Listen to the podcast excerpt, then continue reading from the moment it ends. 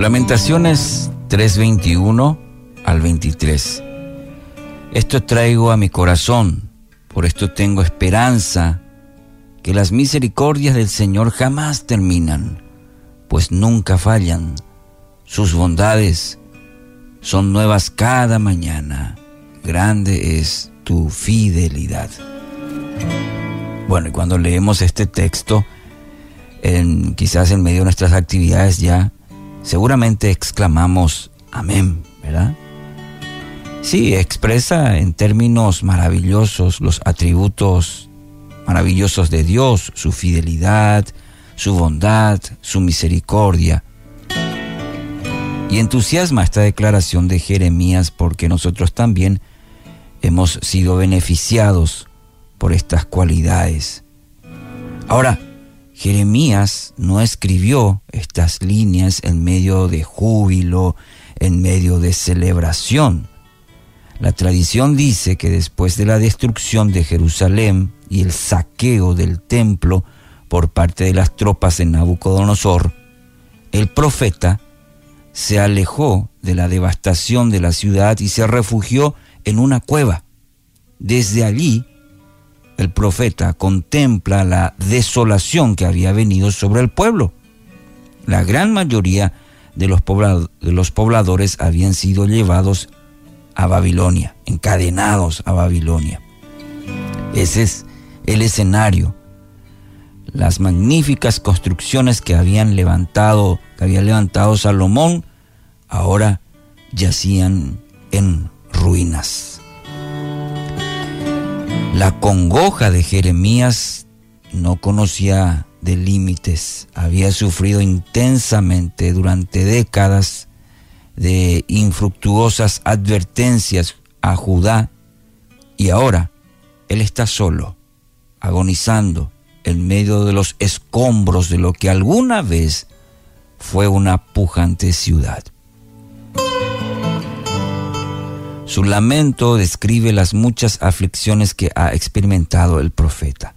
Anduvo en tinieblas y no luz.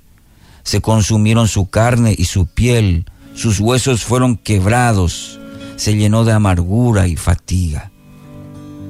Dios había hecho que sus cadenas fueran tan pesadas. Clamaba por auxilio, pero no recibía respuesta. Sus caminos se habían vuelto tormentosos, se sentía desolado, se había convertido en objeto inclusive de burla ante el pueblo. Su alma había sido privada de la paz y había olvidado lo que significaba, significaba la, la felicidad. Bueno, nos encontramos ante un cuadro, ¿verdad?, de mucha tribulación. Jeremías está hundido en el más absoluto tormento. Su dolor no tiene consuelo. Los años de ministerio no lograron cambiar el amargo destino del pueblo de Dios. Y querido oyente, note el contexto que el profeta tiene al,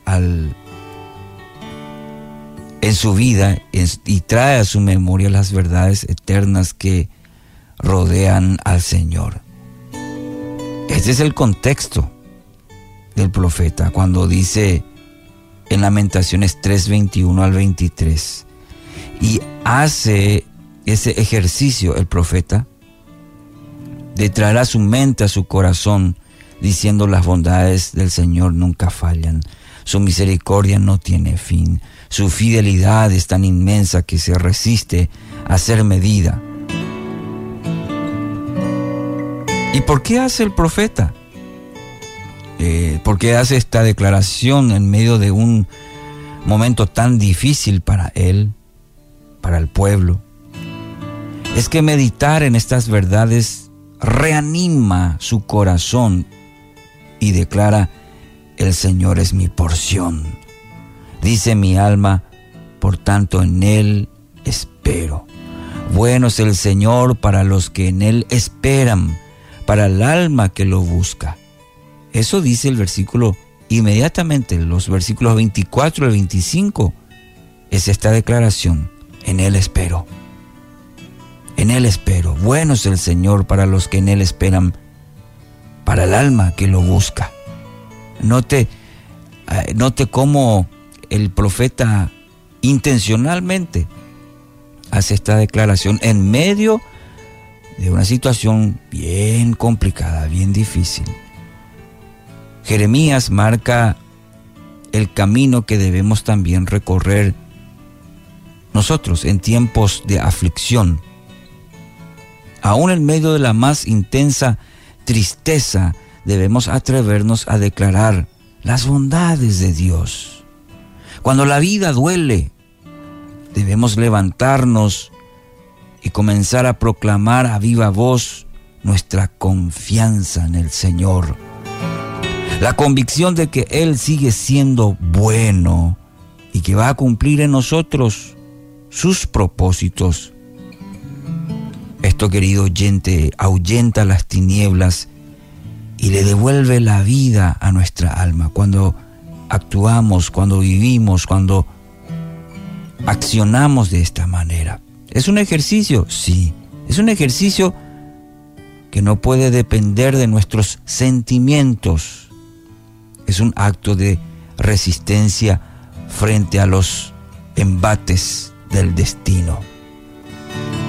Así que decida ahora mismo, esta mañana, proclamar las maravillas de aquel que nos llamó de tinieblas a luz.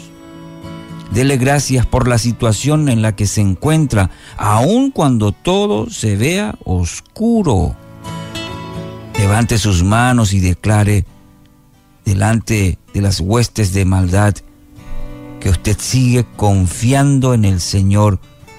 Sí, sigue confiando en el Señor en la misma intensidad que el primer día, que su esperanza está en Jesús.